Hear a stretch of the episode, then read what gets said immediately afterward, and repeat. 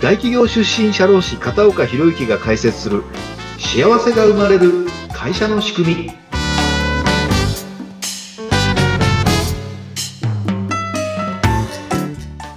こんにちは。社会保険労務士の片岡博之です。インタビュアーの水野由紀です。片岡さん今回もよろしくお願いします、はい、よろしくお願いします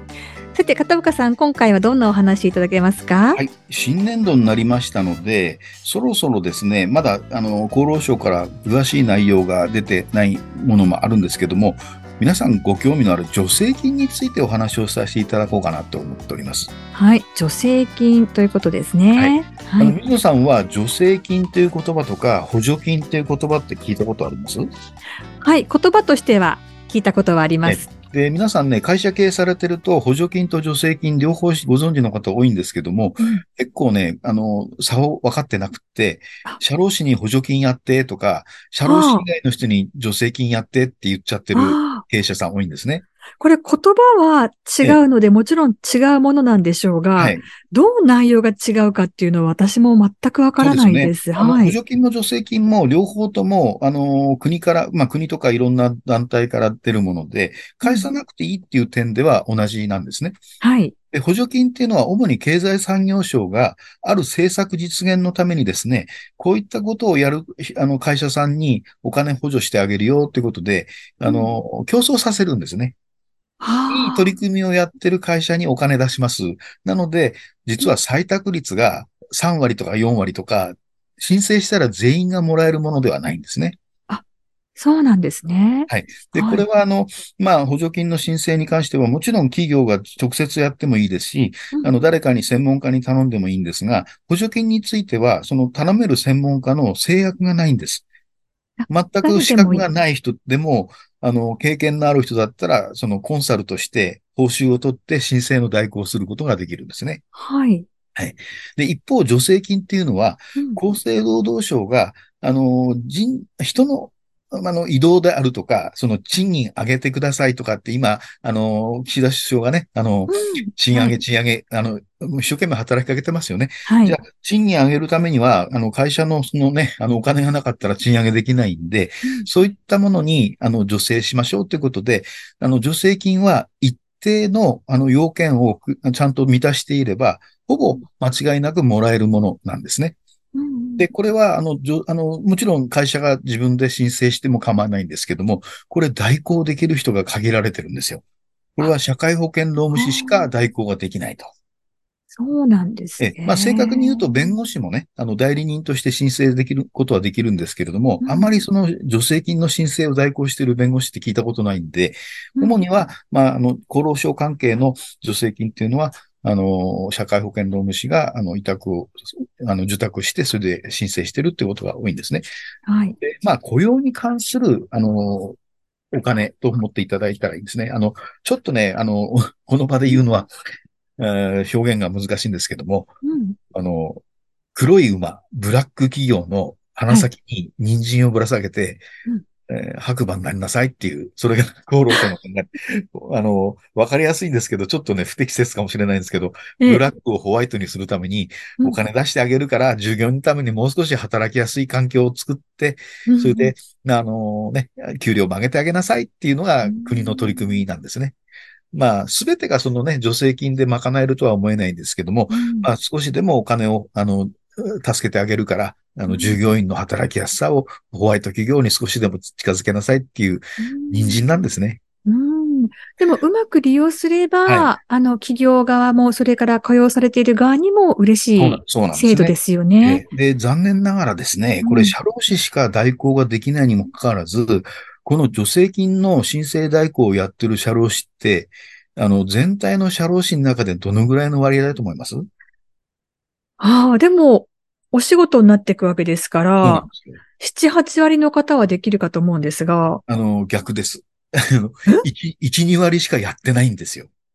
あ、そうなんですか？ちょっとそれね、社労士の中でも誤解がありまして、ええ。よくあの、最近、テレビなんかでも出てる雇用調整助成金ってあの、コロナのね、ところで、はい。あの、休業させて、会社が休業手当を出したときに、それを補填してもらう助成金があったんですけれども、はい。実は、その不正請求をやった会社って結構多いんですね。はい。SSA 級やるともちろん返させられるだけじゃなくて、2割割増しで返さなきゃいけないなんてことがあって、はい。で、社労士がそれに関与しているとなると、社労士も、まあ、処罰されるんですね。うん。で、あの、なんで社労士がそこで、まあ、シュリンクしちゃってるかっていうと、うん、社労士は全く知らされてなくって、企業が書類を偽造して、先生お願いつってたあの頼まれて、うん、え社労士は出しただけなんだけども、うん、それも、あの、連座制で全部処分されるんだって誤解してる社労士がいるんですよ。それでみんな怖がっちゃってるんですね。はい、えー、で、社労士が処分されるのは、社労士がその不正を指南して、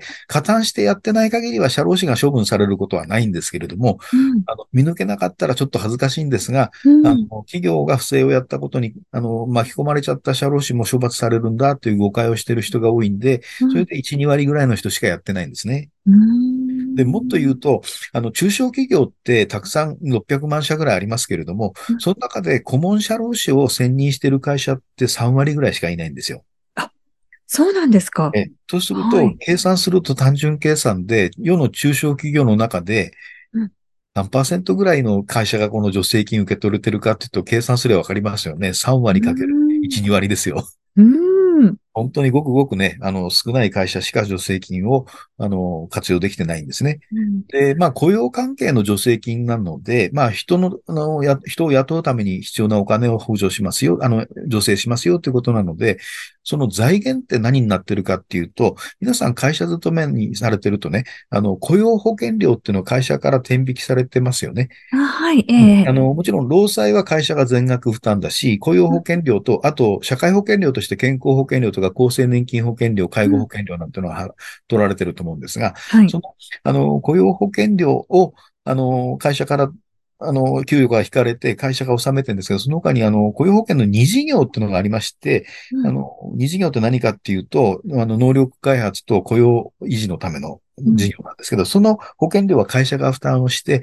それを会社がせっせと納めてくれてるので、それを財源として、まあ、厚労省が、その、お金をファンドとして助成金を上げましょうっていうことなんですね。うん、で、まあ、失業、失業の予防であるとか、雇用機会を増大したりとか、雇用状態の是正ですね、職場環境を改善したりとか、あるいは能力開発、あの、研修に行くためのお金を出しますよ。はいで、あの、失業の予防というのはさっき申し上げた雇用調整助成金なんていうのはそれに該当しますし、雇用機会の増大には、特定求職者雇用開発助成金というのがありまして、なかなか就職が困難な人、そういう人たちをハローワークの紹介を通じて雇った場合には、あの、要はハローワークに行ってもなかなか就職就職が難しい人って仕事にありつけないわけですよね。はい。そういった人を優先的に雇用した場合には、あの、まあ、助成金出しますよっていうことなんですよね。うん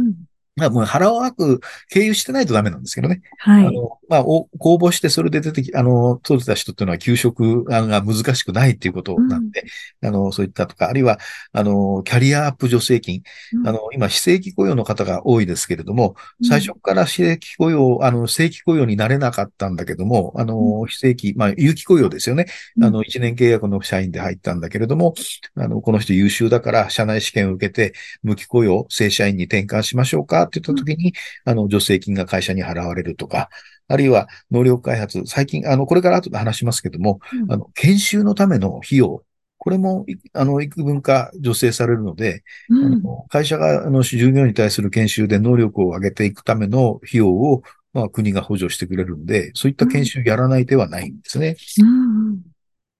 てなことで、まあ、まあ、令和5年度の、まあ、まだで、全体が、その、詳細なね、あの、容量が発表されてないんですけども、今日は3つほどね、はい、あの、今年おすすめの助成金、はい、こんなことを、あの、お話ししておきたいかなというふうに思います。どんなものがありますか？まずね、あの、皆さん有名なやつで、キャリアアップ助成金っていうのが、名前聞いたことある会社さん多いと思うんですね。はい。有期雇用労働者ですね。あの、1年契約とか半年契約で、あの、毎回毎回更新をしていく。で、一般の会社っていうのは、あの、新入社員なんか入りますと、正社員として、うん、あの、定年までそのままね、問題がなかったらずっと働けますよっていう、そういう前提で入りますよね。はい。そういった人に比べて、中途入社の人の場合には1年更新ですよ。で、まあよかったら、まあ次も契約、契約しますねっていう、あの、前提で入社するんですけれども、あの、そういった人を半年、あの、雇用して、まあ、この人は正社員としてずっと定年まで、あの、毎回毎回の更新じゃなくて、自動更新、あの、ずっと期限、期期間の期限がない社員にしましょうっていうふうになった場合には、一人当たり57万円もらえるんですね。うん、これがあの、有名なキャリアアップ助成金っていうのがあります。大きいですね。一人57万ですか。一、人57万ですね。はい、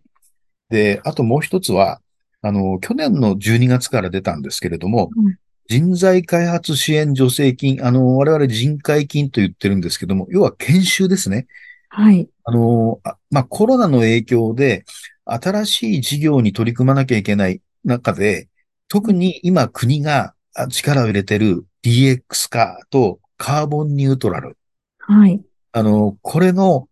専門人材を育成するための外部研修を受けた場合に、その研修費を出し、補助しますよ。で、しかも行ってる、研修に行ってる間の賃金も少し補填しますよっていうやつなんですね。はい、具体的にどんなものがあるかっていうと、新規事業に開発、あの、展開するのに、あの、和食をやってる店が、もうちょっとコロナで和食のお客さん減っちゃったから、ちょっと多角経営でフレンチもやろうかとか言って、あの、和食の板さんにフレンチの修行の研修に行かせるんですね。はい。そうすると、その時間によってなんですけども、研修時間によっては、研修費用が30万円、40万円、50万円というコースに分かれてて、うん、はい、会社が負担して、あの、例えば料調理学校かなんかでフレンチのコース受講するのに50万かかりました、なんても、うん、じゃあそのうち30万は助成金で出ますね、とかね。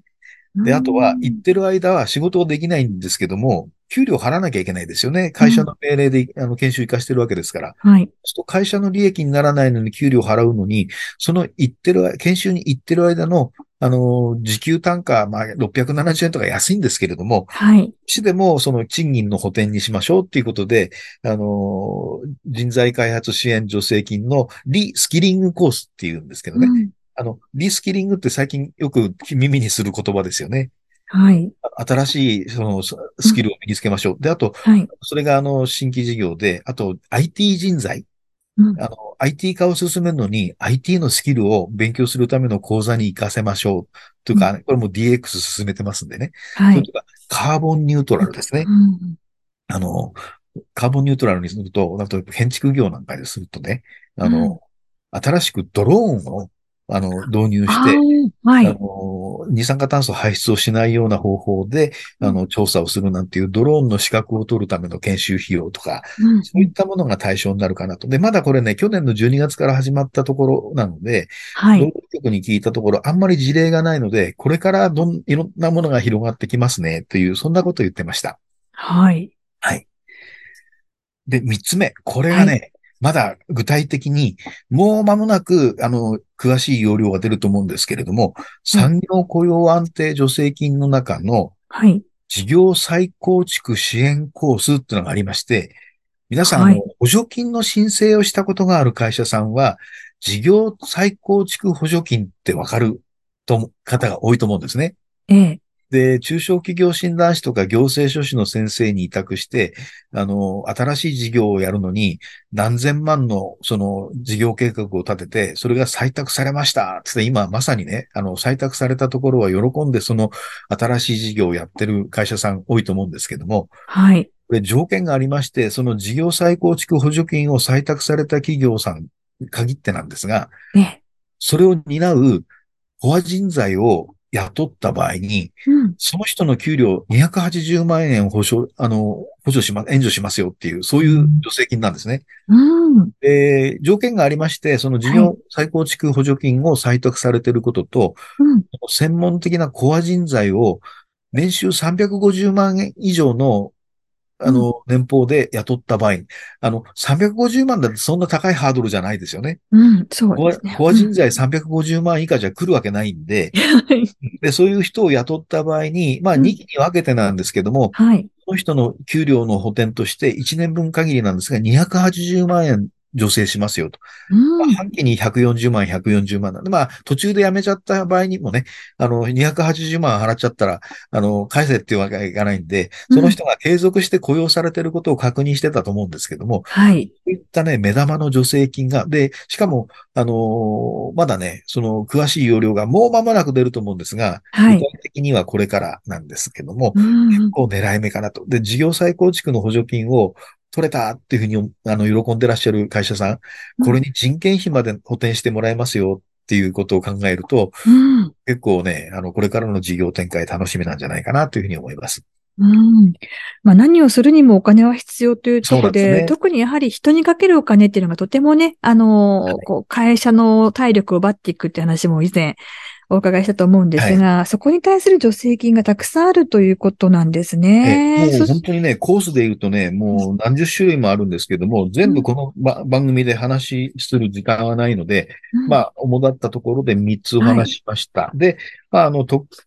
給食、就職が難しい人を雇った時のやつもまだ残ってますし、うん、あるいは、あの、まあ、もうだいぶね、皆さん、あの、一回りしてると思うんですけど、65歳超雇用促進助成金、うん、65歳以上も、あの、勤めていいですよっていう制度を作ったら助成してもらえるとかね。うん、あとは、あの、まあ、あの、移動、労働移動支援助成金。これはあの、あの、国がね、あの、労働力を移動させましょうって政府が、あの、言ってますよね。要は、あの、コロナでちょっと立ち行かなくなったので、出向させますなんていうこと。はい、で出向してる間、出向先の企業がそのまま100%賃金払ってくれるとは限らないんですよね。うんうん、出向元のこっちが賃金払うんだったら受け取るよ。というふうに。で、また後でね、帰ってくる前提なんですけども、その行ってる期間、自分の会社で働いてないのに、よその会社で働いてるのに、こっちが給料払わなきゃいけないっていう事態で、まあ、あの、うん、調整しなきゃいけないけども、この人の雇用を守るためにはしょうがないということで、あの、まあ、お金はね、負担する。うん、で、そのお金が戻ってきたら嬉しくないですが。うん、そういった、あの、助成金もありますので、うん、全部でね、15種類のコースで行くと30、40ぐらいのコースがあるんで、それぞれの会社さんによって、合う助成金、合わない助成金、申請できないものもあるんで、そこはまあ、はい、あの、お近くの社労士に相談いただくか、自分のところの顧問社労士がやらなかったら、私のところに相談いただければ、あの、対応しますので。はい。はい。ではですね、えっ、ー、と、たくさんのコースがあるということと、やはりこれだけ種類があると、ね、ご存知ないっていう方も、そうなんです。もちろんいらっしゃいますよね。ねあの、社労士でさえ助成金、ほとんど知らない人が多いですから。そうですか、有名な助成金ぐらいは名前は知ってるけども、それが一体どういうふうに申請したらいいのかっていうのを知らない社労士がほとんどなんで、うん、一般の企業経営者さん知ってるはずがないんですよね。せっかく国が用意してるんだから、使わない手はないんで、もったいないと思います。そうですね。はい、ぜひ、今一度、あの、あ、自分の会社は使ってるのかなっていうところをチェックしていただいて、はい、もう少しでも不安に思われる方は、ぜひ片岡さんにご相談いただければなというふうに、はい、顧問者労使が相談乗ってくれなかったら、そんな顧問者労使切ってしまえまで言わないですけど。も。でもあの、お医者さんみたいなセカンドオピニオン的な。形でこれどうなんですか？っていうのはね、はい、ぜひお問い合わせいただきたいかと思います。はい、さあ、片岡さんにどうし、どうアクセスすればよろしいですか、はい、この番組の QA コーナーにも、まあ、ご質問、ご相談のコーナーがありますし、私、あの、Facebook、Twitter と SNS もやっておりますので、あるいはホームページにもね、あの、問い合わせの欄がありますので、どこか好きなところに、あの、ご意見、ご要望、この番組で取り上げてほしいことなど、自由に書き込んでいただけると嬉しいです。お待ちしております。